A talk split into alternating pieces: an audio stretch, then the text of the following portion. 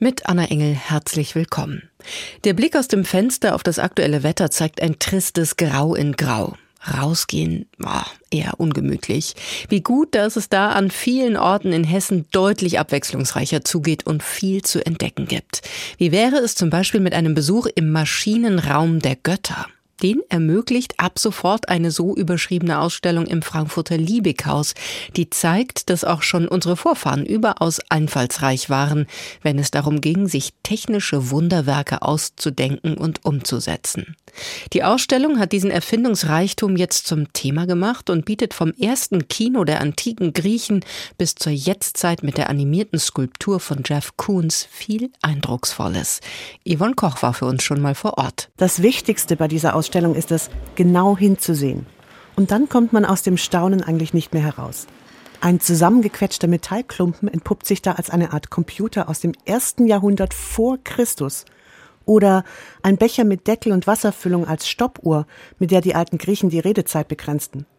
Tatsächlich findet man in fast jedem der 20 Ausstellungsräume solche Besonderheiten, betont der Direktor des Liebighauses Philipp Demand. Das Interessante an der Aufstellung ist ja, dass äh, sie die Geschichte der Technik erzählt. Anhand ausgewählter Kunstwerke, aber auch Animation, was vor Tausenden vor Jahren eigentlich schon erfunden und vorgedacht worden ist und was uns heute eigentlich noch beherrscht. Bestes Beispiel dafür ist Demands persönliches Highlight in der Ausstellung. Es sind Nachbildungen von zwei Bronzeskulpturen aus dem Metropolitan Museum in New York Beide Skulpturen zeigen ein Kind, das versucht, ein Rebhuhn zu fangen. Und diese beiden Skulpturen haben minimale Abweichungen. Also man sieht im Prinzip einen Bewegungsablauf. Und die These lautet, dass das im Grunde genommen schon eine Frühform der Kinematografie gewesen ist. Wenn man das entsprechend dann dreht, einen solchen Apparat, dann sieht man, wie die Bilder laufen lernten schon in der Antike. Die alten Griechen hatten also womöglich schon sowas wie Kino und ein kleines Filmsegment im Hintergrund und ein Modell daneben verdeutlichen, wie das dann ausgesehen haben könnte. Manche Ausstellungsstücke zeigen auch nur die visionären Ideen von Künstlern und Autoren aus der Antike, die viel mit Technik und Wissenschaft zu tun haben, weiß der Kurator der Ausstellung Vincent Brinkmann. Also Hephaist, der große Ingenieursgott, baut die verrücktesten Maschinen, Roboter, Androide, Drohnen, künstliche Intelligenz ist für ihn ganz selbstverständlich. Das natürlich nur als Fiktion. Manche dieser Skulpturen und Zeichnungen sind speziell für die Ausstellung aus aller Welt zusammengetragen. Andere sind Teil der Sammlung des Frankfurter Liebighauses. Wir haben 90 wirklich bedeutende Leihgaben hier, neben diesen 38 medialen und interaktiven Positionen dass sich das alles wunderbar ergänzen lässt durch einzelne Positionen aus unserer eigenen Sammlung. Tatsächlich schafft es die Ausstellung, die unterschiedlichsten Objekte mit griffigen Texten, anschaulichen Modellen und unaufdringlichen Lichtinstallationen so ansprechend zu verbinden, dass man sich schnell auf die Zeitreise von rund 5000 Jahren und auf andere Kulturen einlässt. Ein Raum inszeniert zum Beispiel den unglaublichen Erfindungsreichtum in der arabischen Welt, im goldenen Zeitalter des Islam. Es ist ein kleines Abenteuer, dieser Gang durch die 20 Räume, in denen man sich mit dieser Thematik auseinandersetzen kann. Und ganz am Schluss landet man dann auch in der Neuzeit, genauer gesagt bei einem der Highlights der Ausstellung. Der amerikanische Künstler Jeff Koons präsentiert hier seine neueste Skulptur. Nein, kein Luftballonpudel sondern eine überlebensgroße Statue des Gottes Apoll mit einer Schlange. Und auch hier lohnt sich das genauer hinschauen, denn der Python bewegt sich und bringt den Ausstellungstitel Maschinenraum der Götter damit nochmal auf den Punkt. Yvonne Koch nahm uns mit in die Ausstellung Maschinenraum der Götter im Frankfurter Liebighaus. Wir haben es gehört, in der Ausstellung sind Werke aus mehr als 5000 Jahren Kunst- und Kulturgeschichte aus der ganzen Welt zu sehen. Darunter auch die Skulptur Apollo Kitara von Jeff Koons, entstanden im Hier und Jetzt, das heißt in den zurückliegenden drei Jahren. Jeff Koons wurde Anfang der 1980er Jahre mit seinen überdimensionierten Skulpturen kunterbunter Luftballonfiguren zum gefeierten Star der Kunstszene. Ich hatte die Gelegenheit, ihn im Frankfurter Liebighaus zu treffen und mit ihm über seine Darstellung des griechischen Gott des Frühlings, des Lichts, der Heilung, der sittlichen Reinheit und der Mäßigung sowie der Weissagung der Künste und der Bogenschützen zu sprechen.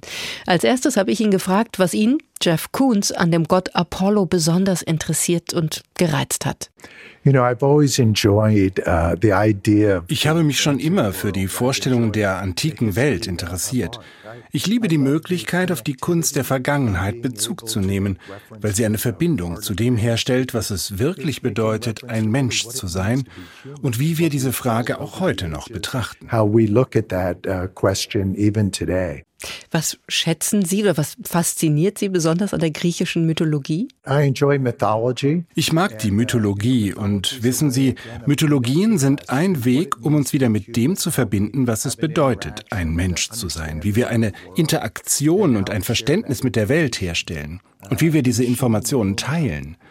In der Ausstellung Maschinenraum der Götter geht es darum, wie wir mit Informationen umgehen. Ein Weg ist die Mythologie und die Weitergabe von Informationen auf diesem Weg. Und der andere Weg ist die Wissenschaft. Uh, Apollo wurde in den zurückliegenden Jahrhunderten ja immer wieder von Künstlern dargestellt, unter anderem von Michelangelo. Wie sind Sie auf Ihren Apollo gekommen und was war Ihnen mit Blick auf diese Skulptur besonders wichtig? Als ich das Original des Apollo Kitara sah, hatte es natürlich keine Pigmente, aber für mich war es eine der sinnlichsten Skulpturen, die ich je gesehen habe. Sie befindet sich im Britischen Museum in London und ich beschloss, mit ihr zu arbeiten und ihr Farbe zu geben, sie zu polychromieren. Damals hatte ich allerdings noch nicht geplant, sie zu einem Roboter zu machen, so dass ich die Schlange bewegen kann. Dafür musste sie aus einem anderen Material bestehen. Ich habe dafür eine Art Vinyloberfläche aus Silikon verwendet. Ihr Apollo Kitara ist nicht nur bunt, er hat auch einen Python an seiner Seite, der sich bewegen und sogar mit der Zunge züngeln kann. Warum diese Animation? Als ich zum ersten Mal beschlossen hatte, mit der Apollo-Skulptur zu arbeiten, entschied ich nicht gleich, dass es eine animatronische Schlange werden würde. Ich wollte einfach nur mit diesem Kunstwerk arbeiten. Mit der Zeit begann ich dann aber über das Werk nachzudenken und mir wurde klar, dass es interessant wäre, wenn es sich ein wenig abheben, ein Gefühl von Lebendigkeit und ein wenig Verwunderung erzeugen und andere Aspekte der Kunstgeschichte zeigen würde. Was mögen Sie an Ihrem Apollo ganz besonders und hatten Sie eigentlich bei der Fertigung ja bestimmte Vorbilder? You know, I, I appreciate its form. I ich schätze seine Form. Ich schätze die Verbindung zur antiken Vergangenheit. Es gibt mehrere verschiedene Versionen des Apollo. Ursprünglich war er griechisch, dann gab es eine römische Kopie und jetzt habe ich eine weitere gemacht. Ich liebe die Farben und ich liebe den Diskurs. Ich liebe den Aspekt, dass auch die Musik in das Stück mit einfließt. Ich mag das Erhabene und das Chaos und die fortwährende Suche danach, was es bedeutet, ein Mensch zu sein and uh, the continued uh, search of what it means to be human. Jeff Kunz, Sie stellen nicht zum ersten Mal in Frankfurt aus. 2012 waren Sie hier mit einer großen Ausstellung in gleich zwei Museen vertreten, im Liebighaus und in der Schirnkunsthalle. Was verbinden Sie, was mögen Sie an dieser Stadt? Wissen Sie, ich bin sehr gerne in Frankfurt und ich habe bereits über einige Jahrzehnte hinweg viel Zeit in Deutschland verbracht. Ich habe eine Weile in München gelebt und es als Basis genutzt. Viele meiner Skulpturen, die meisten meiner Edelstahlarbeiten werden mittlerweile hier in Deutschland hergestellt. Außerdem mag ich die Begeisterung für Technik und die Qualität der Produkte, die hier entstehen. Uh, uh, Sagt der US-amerikanische Künstler Jeff Koons im Gespräch zum Start der Ausstellung Maschinenraum der Götter im Frankfurter Liebighaus. Unbedingt sehenswert, sage ich, und zwar noch bis zum 10. September. Krasser könnte der Gegensatz kaum sein. Von einem der, manche sagen auch dem teuersten lebenden Künstler der Welt kommen wir jetzt zu dem Grafikdesigner Abdusalam Al-Hasme, der aus seiner Heimat Syrien nach Deutschland geflüchtet ist. Hier lebt er seit vier Monaten in einer Massenunterkunft in Wetzlar. Seinen Alltag dort verarbeitet er in Karikaturen, die aktuell in der Wetzlarer Stadtbibliothek ausgestellt werden.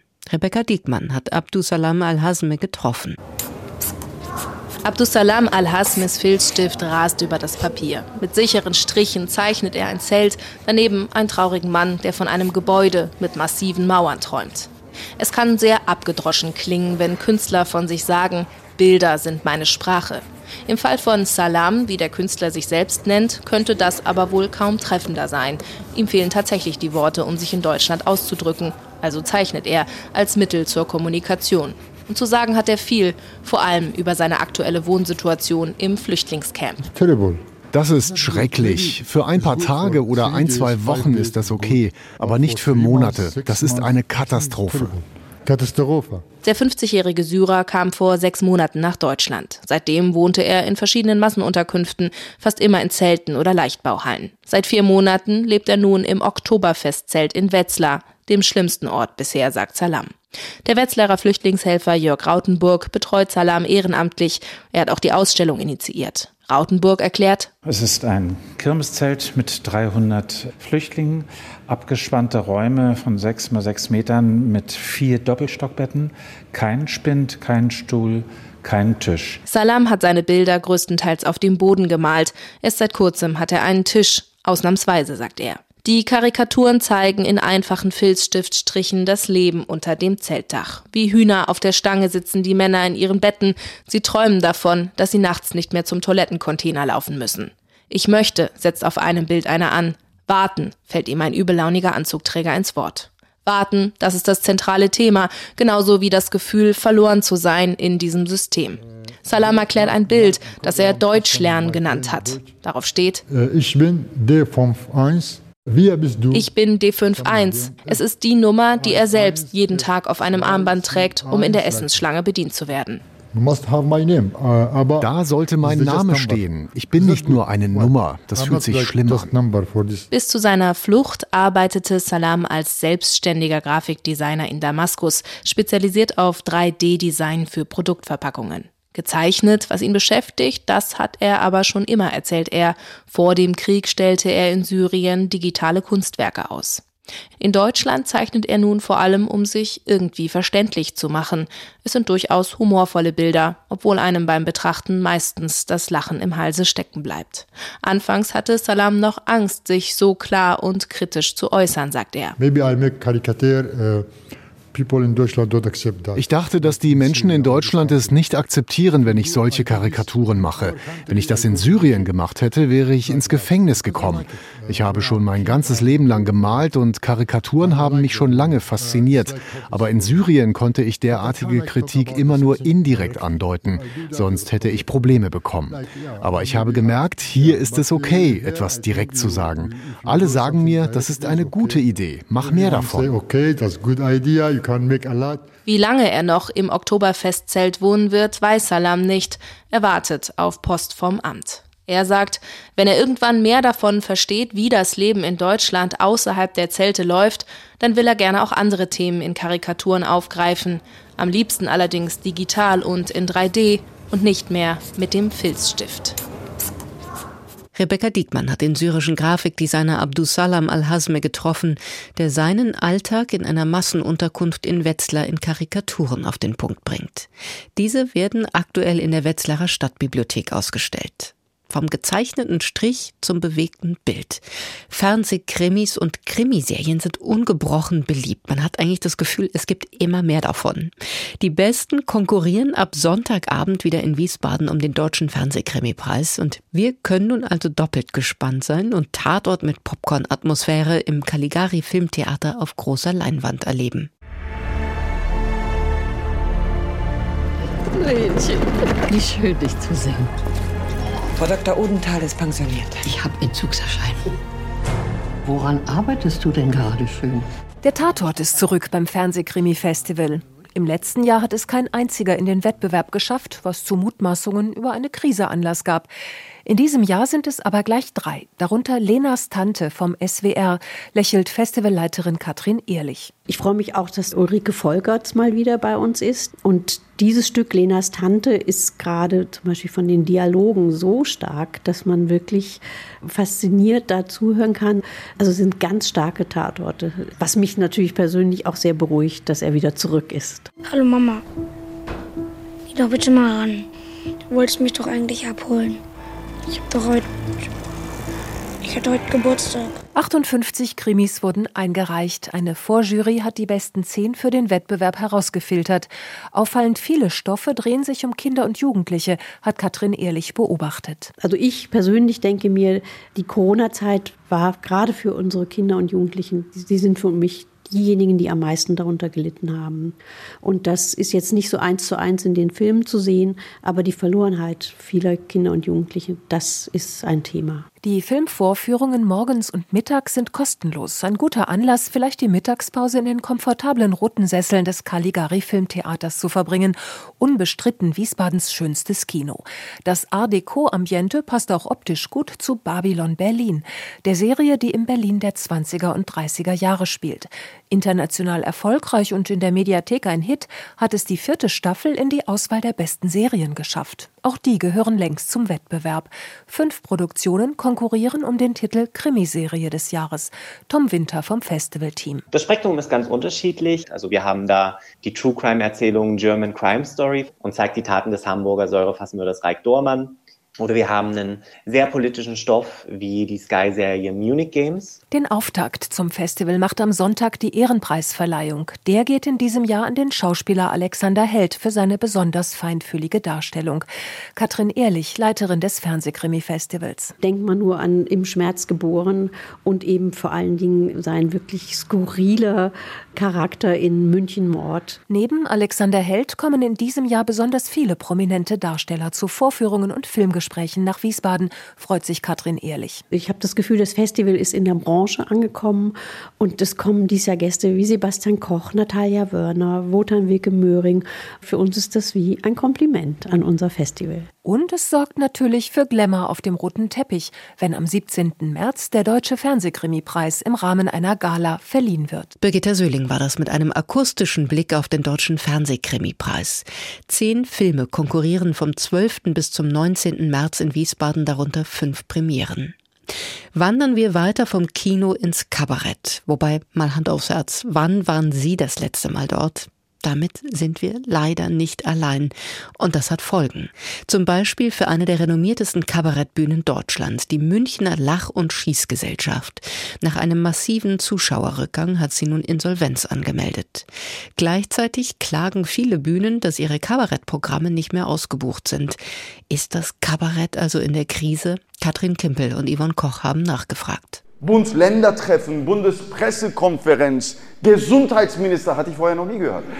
Ein Abend, bei dem gleich mehrere Kabarettisten auftreten. Das war die Idee der Mixshow Kleine Koalition, mit der Aydin Ischik und seine Freunde in Frankfurt 2020 gestartet sind. Regelmäßig, einmal im Monat sollte sie stattfinden und damit einzigartig in Hessen sein.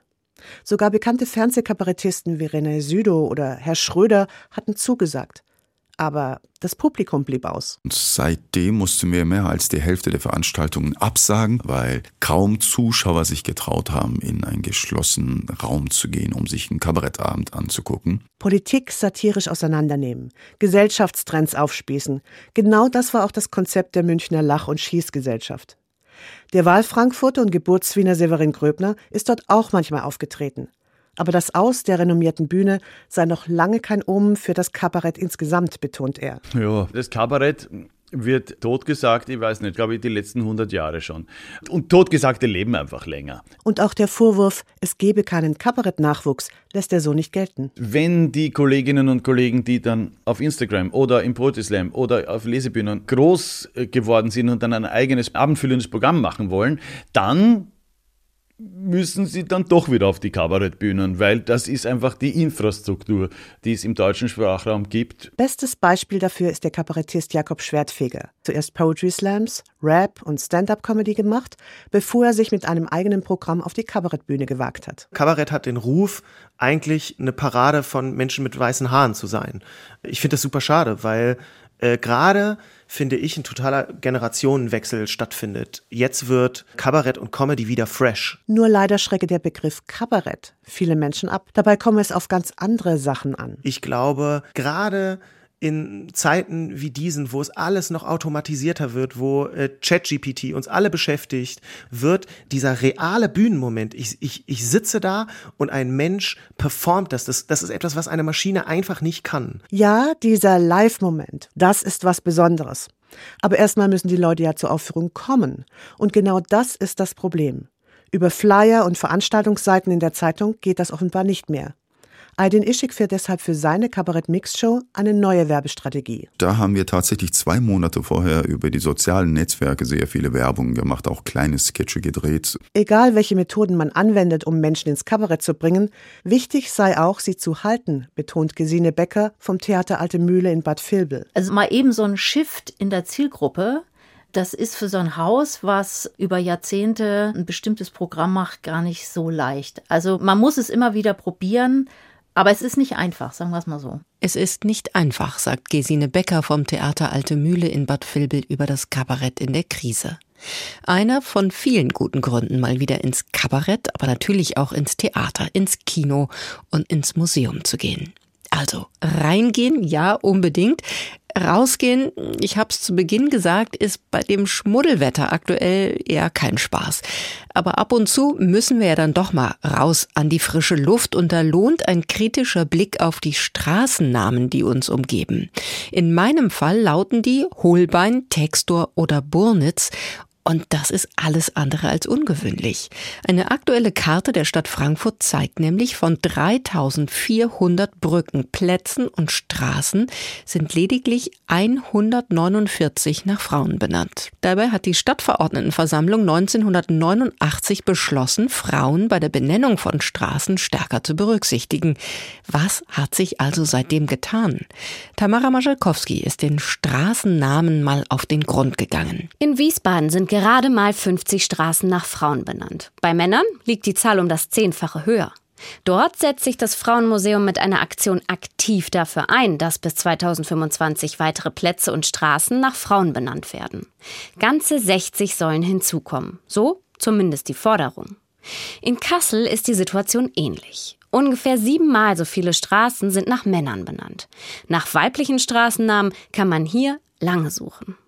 Die Stadtverordneten von Kassel haben auch schon vor weit über 30 Jahren beschlossen, dass mehr Straßen nach Frauen benannt werden sollen. Das heißt, es gibt im Grunde genommen in Kassel schon seit vielen Jahren ein Bewusstsein dafür, dass bisher die Frauen im Stadtbild, was die Straßennamen angeht, unterrepräsentiert wird und da wollte man etwas dagegen tun. Sagt Nicole Meisch. Sie ist Dezernentin für Chancengleichheit. Also den größten Anteil an diesen ähm, vielen neuen Frauennamen haben neue Bau- und Entwicklungsgebiete, zum Beispiel Marbachshöhe oder Feldlager. Und da haben die zuständigen Ortsbeiräte sich auch ganz bewusst dazu entschieden, in Kooperation mit dem Magistrat eben zum Beispiel Namen von Schriftstellerinnen oder die Namen der ersten weiblichen Stadtverordneten mit Straßenbenennungen zu würdigen. Für Namensvorschläge arbeitet man in Kassel mit dem Archiv der deutschen Frauenbewegung zusammen. Frauen zu finden, die für ihre besonderen Leistungen genannt wurden, ist nämlich gar nicht so einfach. Und insofern, also wenn man will, dann findet man auch, aber natürlich äh, gibt es bei weitem historisch gesehen nicht so viele berühmte Frauen wie Männer.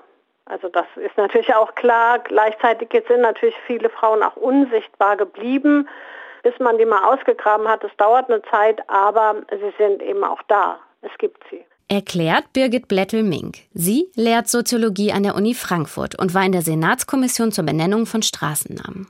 Straßen nach Frauen zu benennen, ändert nichts am Gender Pay Gap oder der Ungleichheit zwischen Frauen und Männern allgemein, erklärt sie. Nichtsdestotrotz muss man davon ausgehen, dass ähm, sozusagen in dem Moment, in dem wir uns bewusst werden, dass es Frauen gab und gibt, die Führungsebenen übernehmen, die in der Kultur tätig sind und so weiter, dann wirkt das natürlich auch ein Stück weit als Nachahmungseffekt.